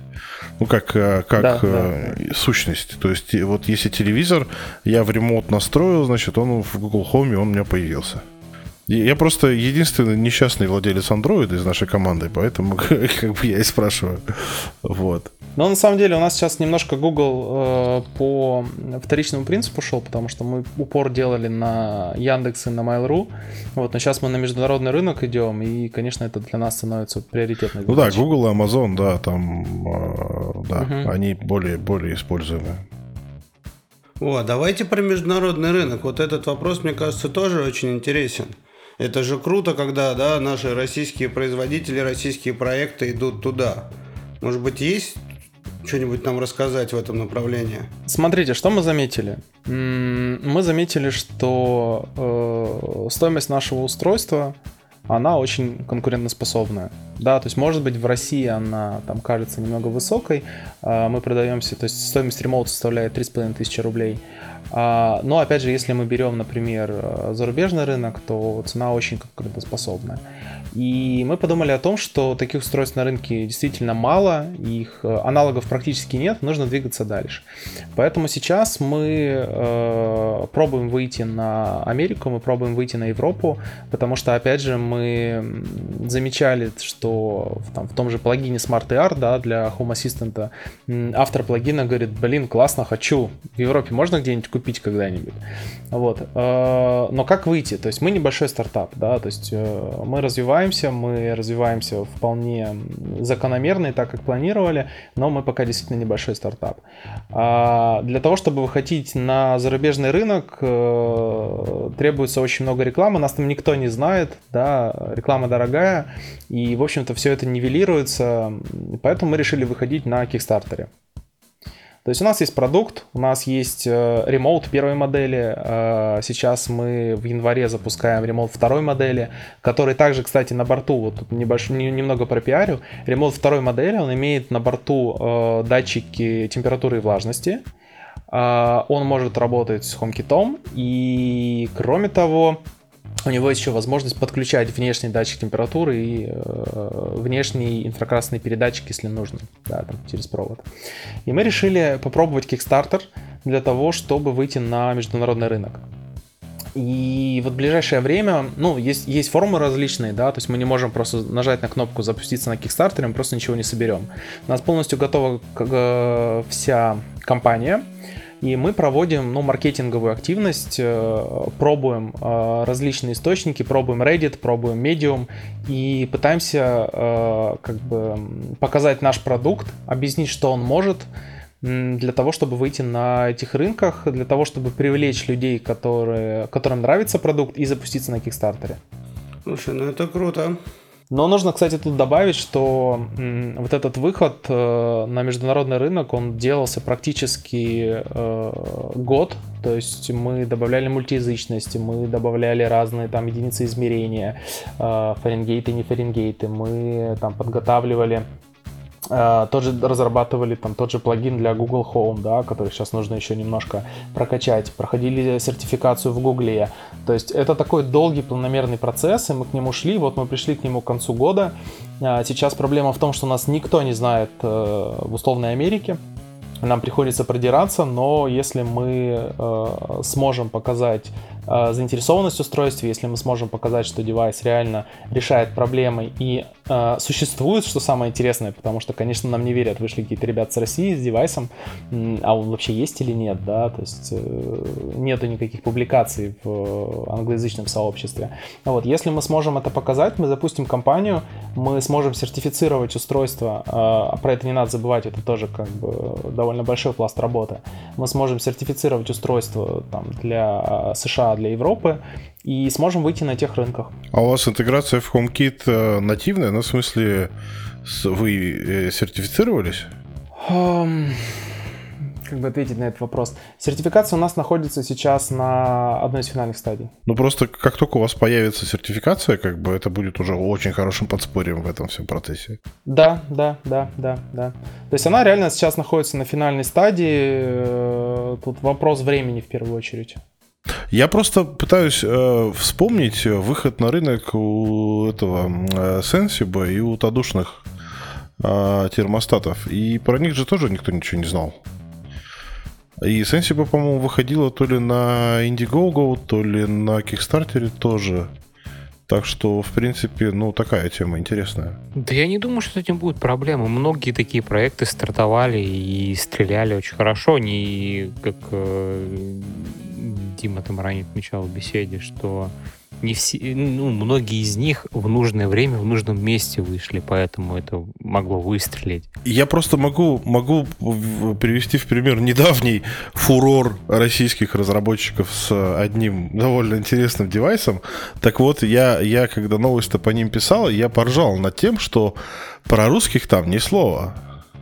Там американский адрес, американская компания, как бы все такое. Про русских ни слова. Это очень хорошая хитрость на самом деле.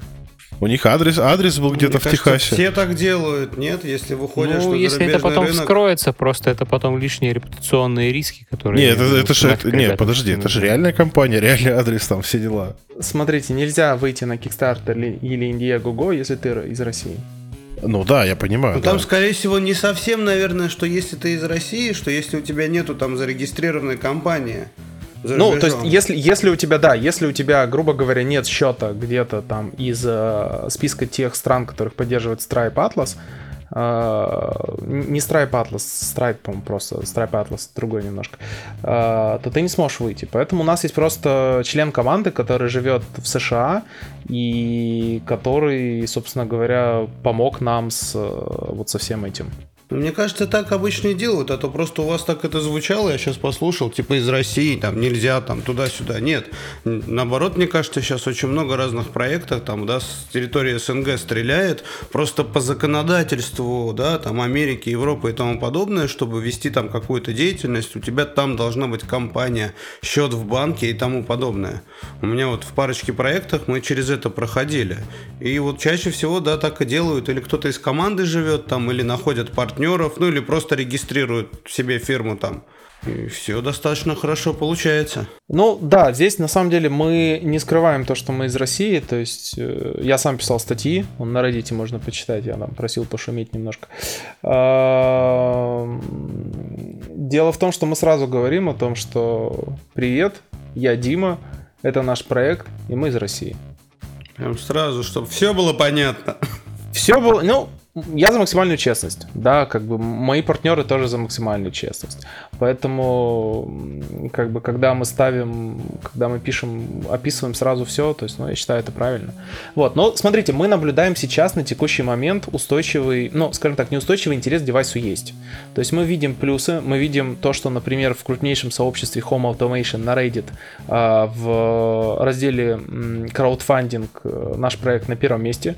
Вот, то есть он там наибольшее количество лайков получил, комменты есть, все есть, не хватает э, какой-то активности. Вот сейчас думаем, как ее раскачать. И если мы получим активность, если у нас немножко пост будет более заметный, да, то есть там трендинг now или что-то такое попадет, то в принципе все получится у проекта. И, и тут надо сделать такую вот вещь еще, м- оговорочку о том, что ремонт второй модели первые пользователи в России начнут получать, ну, скажем так, конец января, начало э, февраля. То есть там зависит от доставки и то, как у нас доставка отработает. А, когда мы стартуем компанию на Kickstarter, наша цель э, отправить устройство только в июле. То есть э, в России девайс выйдет раньше, в России девайс выйдет уже фактически там через полтора месяца. Э, если мы, у нас все хорошо с Kickstarter, он выйдет там через полгода. Знаете, что мне еще интересно стало? А вы изучали пользователей вообще? То есть, да, вот вы как производитель умных устройств сейчас выходите на рынок других стран. Я уверен, что там и пользователи отличаются, ну, за счет своего менталитета, мировоззрения, там, не знаю, чтобы не углубляться. В любом случае, мы отсюда мыслим не так, как они там. Что-нибудь в этом направлении вы вообще исследовали?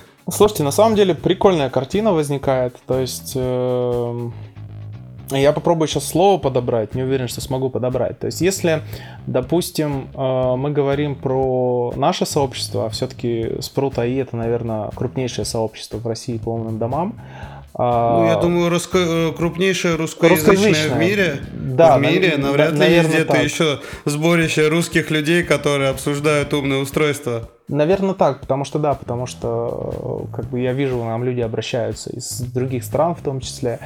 Дело в том, что вот если у нас, допустим, в чатике спросить, а, ребят, какую, вот я сейчас собрался Wi-Fi релюшки ставить э, по всей квартире, да, то есть какие выбрать, сколько, как они по надежности, что ответят в нашем чатике?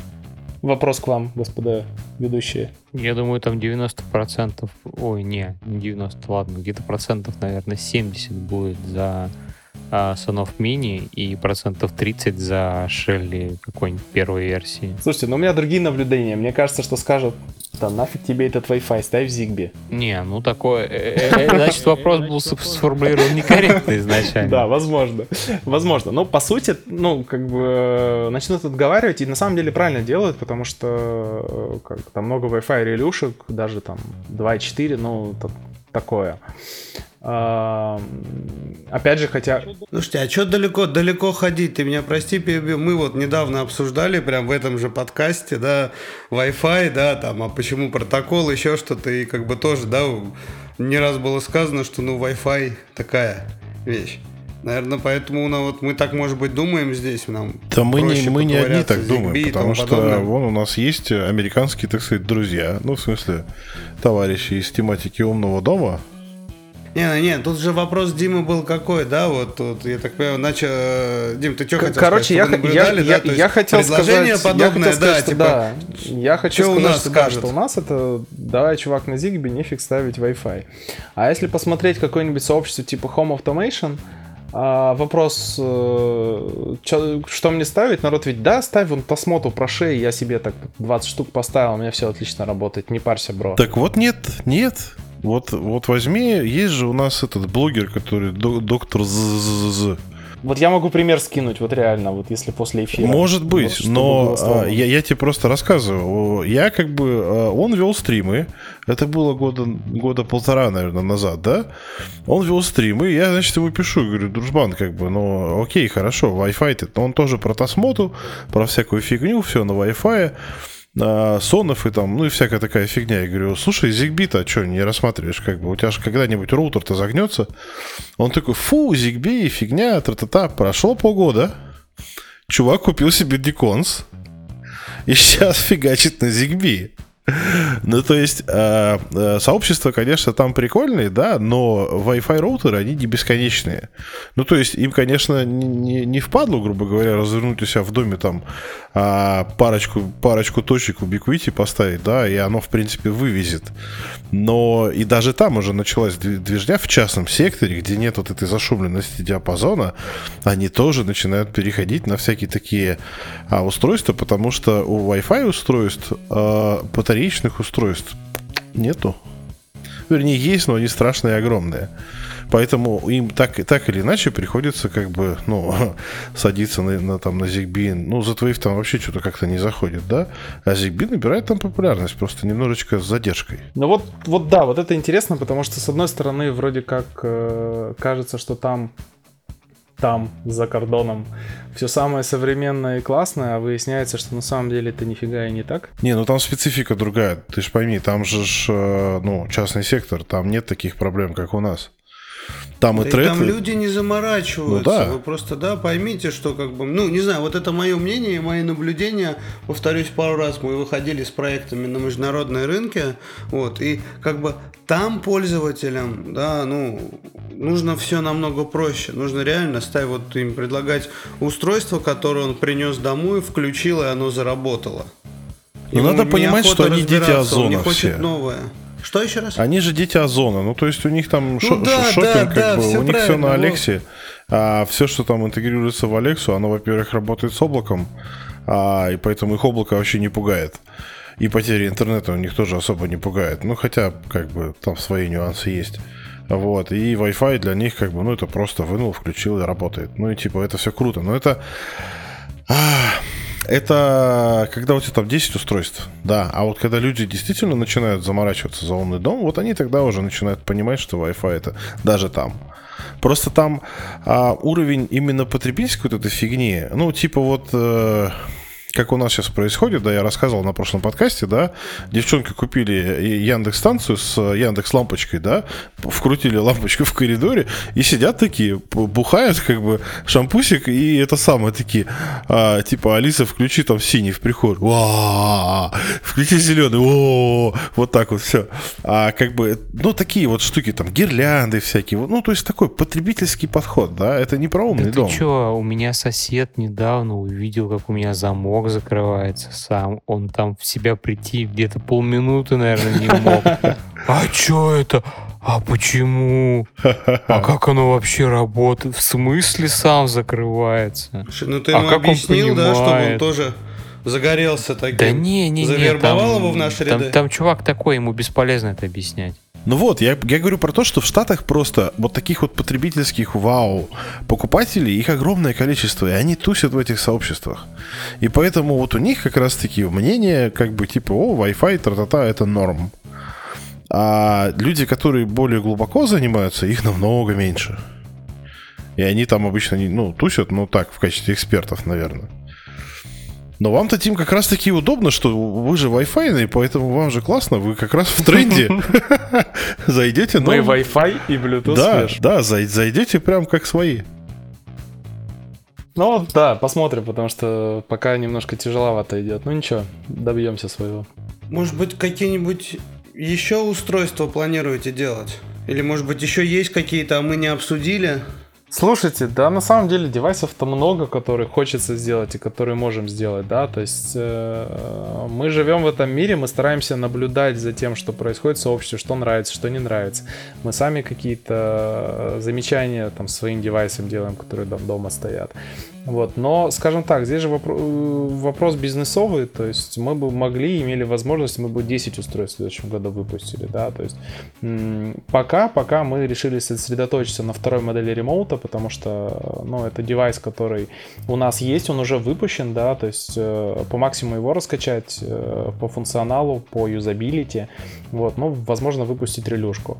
Я думаю, что в следующем году вряд ли что-то еще увидим, ну, только если там у нас Kickstarter совсем не рванет. Вот. А все остальные девайсы, то есть это уже через год, в 2022 году, и задумки очень хорошие.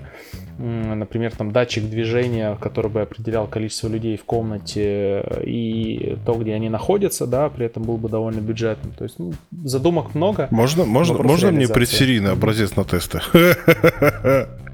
Я думаю, тут, тут много кто захочет.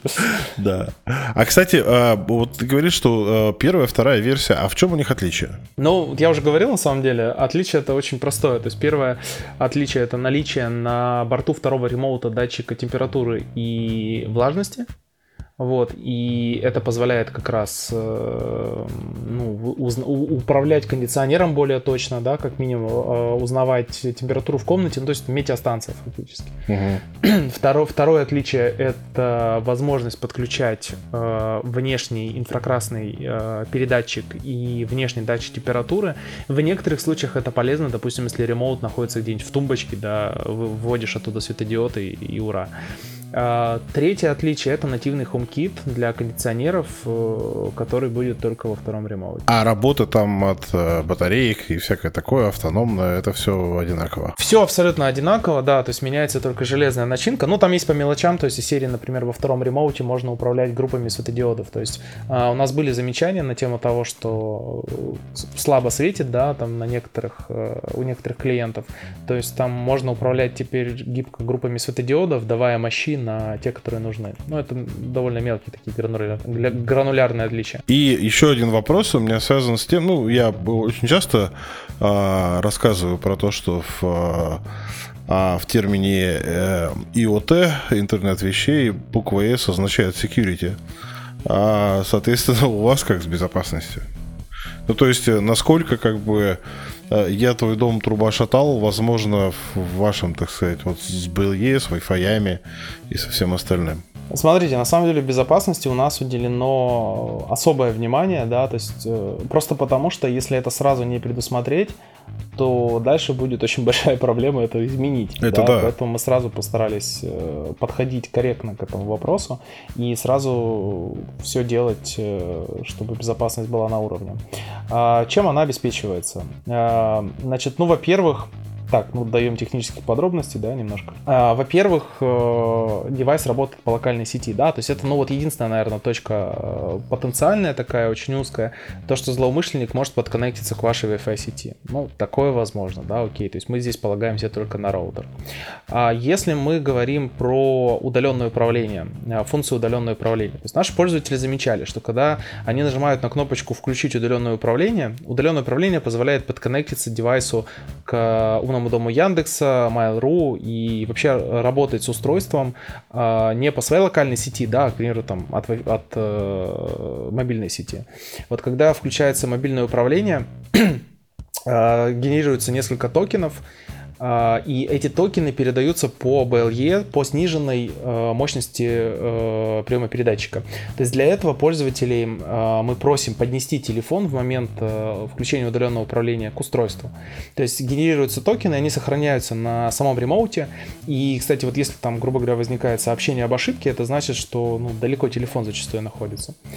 А, генерируются токены, они хранятся на устройстве, общение идет э, с сервером и там с э, умным домом Яндекса условным с помощью этих токенов. При этом в базе у нас на сервере, естественно, не хранятся эти токены в прямом виде, хранятся только их э, хэши, то есть злоумышленнику будет довольно тяжело получить доступ к устройству, не зная этих хэшей. Кроме того, это, ну, то есть единственный момент, когда их можно перехватить, это в момент записи на устройство, но это надо стоять прям вплотную, да, с другим телефоном, с BLE снифером и снифать эти токены, что, в принципе, довольно э, проблематично сделать.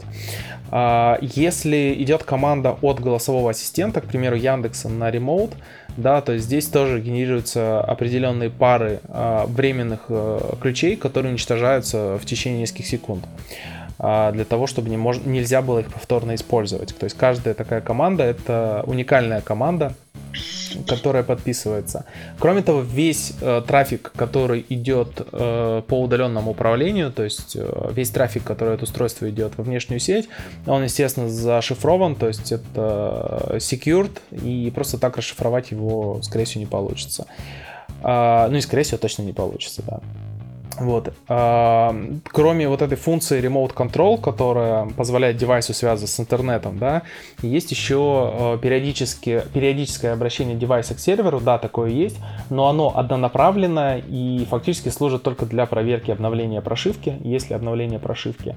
И э, в теории, конечно, злоумышленник может перехватить вот этот вот э, тракт обращения к серверу, но даже если он перехватит и подсунет какую-то свою версию прошивки, да, с э, какими-то проблемами, какими-то малвариями, то эта прошивка просто не стартанет на ремоуте после обновления, потому что все прошивки подписываются ключами, которые генерируются. если ты не знаешь ключа, а ключ знают, э, в принципе, только два человека, а, не получится прошивку записать новую. А ваше вот э, штатное приложение, оно же у вас есть отдельное, да? Мы это как-то упустили. А, а, то есть оно тоже поддерживает, то есть можно, находясь где-то там в другом конце мира, а, с помощью вашего приложения удаленно как бы управлять чем-то. Да, да, да, да. То есть если, если на устройство включена вот эта функция удаленное управление, ну то есть здесь э, как бы принципиальное отличие. То есть если мы берем, к примеру, э, девайсы, которые работают там, через интернет, да, то есть все время подключены к, к сети, у них все немножко по-другому работает. У нас все-таки это в первую очередь локальное управление, поэтому функция доступа извне, функция доступа откуда-то из любой точки мира, она включается дополнительно для каждого устройства. А, если эта функция включена, то да, можно из любой точки мира работать с девайсом, э, как будто бы ты находишься в локальной сети. Ну и трафик, соответственно, все работает. Трафик между телефоном как бы и ну, то есть э, между приложением на телефоне и, ремоутом он как бы шифруется. Я понял.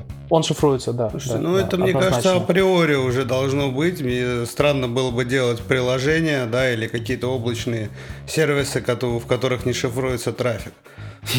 Но на самом деле мы говорим про embedded девайсы, и там все-таки не все так однозначно, но да. А вот смотрите, мы упустили еще кое-что. Мы э, сейчас, э, Дима, ты нам рассказал про э, защиту, да, так, грубо говоря, локальной сети, сказав, что это вот обычно роутер, все дела мы внутри, злоумышленник должен попасть в нее. И рассказал про облако. А случаи, когда роутер не работает, когда роутером становится одно из устройств. Ну вот этот случай, да, этот случай э, особенный, потому что по определенным э, правилам, скажем так, нескольких э, систем умного дома, которые мы поддерживаем, э, сейчас на текущий момент устройства должны переключиться в режим точки доступа в том числе, почему мы это и убрали еще, переключиться в режим точки доступа, причем с открытым паролем. Ну, то есть без пароля вообще. То есть это условие э, двух э, платформ, с которыми мы работаем и которые мы должны поддерживать. Поэтому здесь, ну, как бы потенциально, да, есть э, возможность э, какого-то хака. Вот. Но, в принципе, это решается, наверное, просто снижением мощности э, этой точки доступа, чтобы она была недоступна откуда-то издалека. Интересно. Ну, ну то есть это, это действительно особенность. И, кстати, вы можете посмотреть, если у вас есть, э, к примеру, да, то есть я сейчас, э, э, например, могу сказать, что вот у HomeKit нативных девайсов у всех так, то есть можно, можете, если у вас дома есть, попробовать отключить Wi-Fi и посмотреть, он будет создавать Wi-Fi точку доступа без пароля. Не, ну это понятно, зачем сделано. Для простоты. Ну да.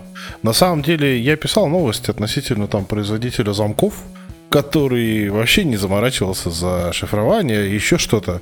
А, они там хранили... А, ну, короче, данные передавались в, в открытом виде, в plain тексте а, на сервер.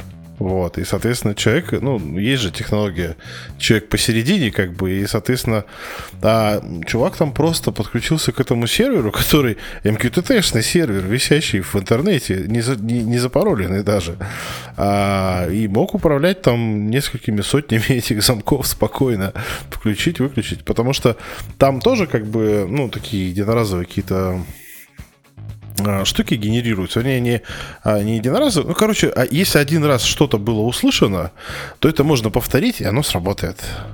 Это американский производитель в американском рынке продается на рынке. Ну, то есть все нормально, коммерческий продукт. Так что за безопасность-то не must have Arman. Это как бы, ну, кто-то еще э, не заморачивается не знаю, за не это. Не знаю, я по своей работе были случаи, когда, да, этого не делалось, но со временем, мне кажется, да, все должны понимать, что любые э, клиент-серверные отношения должны шифроваться. You're listening, e. А, Дим, такой еще вот вопрос. Э, я вообще, да, люблю страну свою, люблю, когда наши проекты, да, там вот на территории СНГ я под страной там всегда обычно не имею в виду исключительно Россию, а прям вот эту нашу всю большое СНГ содружество, братство. Очень мне нравится, когда проекты стреляют отсюда по всему миру. Может быть, вот есть какие-нибудь советы молодым ребятам, которые тоже что-то пытаются делать, делают? А, смотрите, я на самом деле тоже молодой ребят, который Ну, я поэтому делает. и спрашиваю, есть... да, да, да. То есть у тебя уже есть некий опыт. Вы уже да, смотрите просто... за рубеж. А, когда мы выходили с первым ремоутом, мы запускали его вдвоем. И у нас не было ничего за душой, то есть мы работали два года просто над этим проектом на старте очень сильно э, обжигались, потому что были вещи, которые мы не, не знали, что они будут, да. Вот, э, просто нужно пытаться. У нас сейчас мир открыт, э, все здорово, можно в любой момент позвонить там кому-нибудь в другую страну, можно как мы с вами встретиться. Не нужно бояться, хардваре это сложно, но хардваре это круто. То есть мир состоит из хардвара, мы трогаем какие-то вещи сейчас, разговариваем там по гарнитурам, сидим, тыкаем пальцами в компьютеры. И бояться не нужно, нужно обязательно пробовать. Потому что... Ну а что произойдет плохого? То есть максимум, что, что произойдет, это не получится и будет какой-то опыт. Вот, поэтому я всех призываю пробовать, я всех э, призываю пробовать создавать девайсы, если вам это интересно. Не обязательно создавать девайсы, делать что-то, что вам нравится, что вам в кайф. Единственное, что еще добавлю, э, целью ставить не зарабатывание денег, а хороший продукт. Вот я про это хочу э, спросить, ну или ну, чтобы ты посоветовал. А, есть же некий такой, ну, уровень перфекционизма. Ну, то есть, нет, мое устройство еще не готово, потому что там что-то не работает. А, мне не нравится, как оно работает. Вот это вот все, оно грызет, грызет, грызет, и люди не запускаются годами. Знакомая ситуация. А, нет, ну нет, это хардварный продукт, как бы, который хорош, который оттестирован. Я он про Никиту говорил. Да, я про него да, же. С, да. этой, с, этой, с этой проблемой, на самом деле, вот да, вот я очень много э, таких э, проектиков закрыл именно, да, айтишных. И вот с этим очень много сталкиваются почти все, начинают просто там, как, там какой-нибудь портальчик придумали, начинают выпускать приложение, игру или еще что-то. Тут, мне кажется, главное просто не переборщить переборщить. И в любом случае, чем быстрее ты выпустишь э, МВП, да, и получишь какой-то фидбэк, тем быстрее ты сможешь улучшить свой, свой продукт. Тут главное, вот мне понравилось, Дима сказал, что главное не бежать за деньгами. Делайте хороший продукт, да, и тогда, то есть люди сами придут, будут пользоваться. К сожалению, у нас в России тоже это не все понимают, и все очень хотят больше зарабатывать, чем делать хороший продукт. Но тут вопрос достаточности вот этой хорошести идеальный. Кто-то пытается просто сделать идеальный продукт, и продукт просто не появляется на рынке. И надо этот, у пользователей да. спросить, надо показать им то, что ты делаешь. Вот мне вот тоже, да, опять же, вот Kickstarter и все вот это подобное. Мне очень нравятся эти проекты, потому что там люди, они вначале вот показывают, смотрят на реакцию, там, да, если это нужно людям, они сами потом дальше подскажут. Тут главное начать. Смотрите, по поводу MVP, ну, хардварный проект по дефолту MVP это не так, чтобы прям просто, да, то есть MVP, по сути, это уже продукт. Если мы не говорим там про какую-то там пиар-компанию, типа вот мы собираемся выпустить, по сути, твой MVP это твой продукт. Если говорить по поводу во того... всем так? В ну, любом случае. Не во всем можно там веб-сервисы бесконечно улучшать, добавлять и так далее, запустившись только там с формой обратной связи условно. Если мы говорим про э, то, что когда выпускать продукт, вот смотрите, мы выпустили ремоут, э, у нас было очень мало э, клиентов и очень мало тех людей, кто его использовал. Мы с ними поговорили, мы выяснили, что нужно добавить. Мы каждый месяц э, реально добавляем какой-то функционал, который ранее мы даже не думали, что он кому-то нужен. Мы просто поговорили с пользователями да, то есть они нам сказали, что нужно добавить. И вот прошло там э, с момента первого ремоута там чуть больше полутора лет, и я могу сказать, что ремоут до сих пор находится не в релизе. И в лучшем случае в конце 2021 года он войдет в релиз, потому что все время мы что-то добавляем, все время что-то улучшаем. Поэтому тут тянуть, чем быстрее вы выпустите проект э, наружу, вот, во внешний мир, тем быстрее у вас будет обратная связь, и тем быстрее, в том числе, сможете улучшить этот продукт. Не, я как раз-таки про ту стадию, когда он именно в релизе, то есть вы еще до нее тоже не дошли. Я считаю, что нет. Ну, то есть э, про серийное производство это пока еще рано говорить. А, нет, смотрите, тут э, ремоут сейчас в серийном производстве. А, если мы говорим про производство, если мы говорим релиз железа, а, он есть. Если мы говорим про релиз софта, то как человек, который отвечает за программную составляющую часть проекта, я считаю, что софт еще нужно улучшать и улучшать. Не, ну это бесконечный процесс, это понятно. Софт любой, да, нужно улучшать и улучшать. Потому что нам, например, э, нужно сделать семейный шеринг, да, чтобы можно было жену пригласить. Это тоже как бы функция, которая может быть востребована. И, и так далее, и так далее. Поэтому э, железо, с точки зрения железа, с точки зрения производства, можно сказать, что это серия, можно сказать, что это релиз. С точки зрения софта, я считаю, что пока тяжело сказать, что это релиз. Софт всегда можно обновить. Поэтому выпускайте побыстрее, чтобы быстрее получать фидбэк от пользователей. Я давно лично задумывался о подобных коробочках, хотя телевизор почти не смотрю и кондея нету, но это круто. Давайте как-нибудь закругляться. Вот э, мне кажется, очень интересно было бы, чтобы мы закруглились на ноте, Дим, чтобы ты вот подытожил вообще, что же такое для тебя, для вас, для вашего проекта, для твоих коллег, с кем ты это все делаешь, то есть умный дом, да, и к чему, к чему вы идете? Мы идем к тому, и мы хотим сделать так, чтобы девайсы, которые приобретаются для умного дома, они были простыми и понятными. И самое главное, чтобы в случае возникновения проблем каких-то был адекватный саппорт, который мог на эти проблемы э, ну, оперативно отреагировать. Вот, мы к этому идем, мы к этому стремимся и понемногу-понемногу приближаемся к своей цели, да, конечно, может быть не очень быстро. Я с радостью приглашаю всех к нам в канал, один из каналов э, Sprut.ai, который посвящен ремоуту.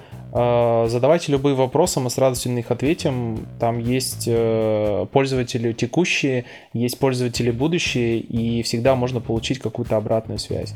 А если вдруг по какой-то причине вы приобретаете наш продукт, и он работает не так, как вам этого хотелось бы, или вы испытываете какие-то сложности, пишите нам, и мы с радостью постараемся оперативно эту проблему решить. Вот, пожалуй, вот такая нота. Ссылочки все обязательно будут в описаниях подкаста. Вот. Мне на самом деле все очень понравилось. Всем огромное спасибо. Спасибо, что пригласили. Было приятно с вами пообщаться. С вами был ведущий Армен Карахан. Виталий Никольский. И Александр Жабунин. И, конечно же, наш гость. Дмитрий Лукин. Спасибо большое, Дим, что пришел. Да, спасибо. Всем до свидания. Пока-пока. Давайте, давайте, да, счастливо. Всем пока. Спасибо, что позвали. Всем пока. Подкасты от портала Спрут.АИ. Свежие новости и факты из мира технологий умного дома и интернета вещей. You're listening,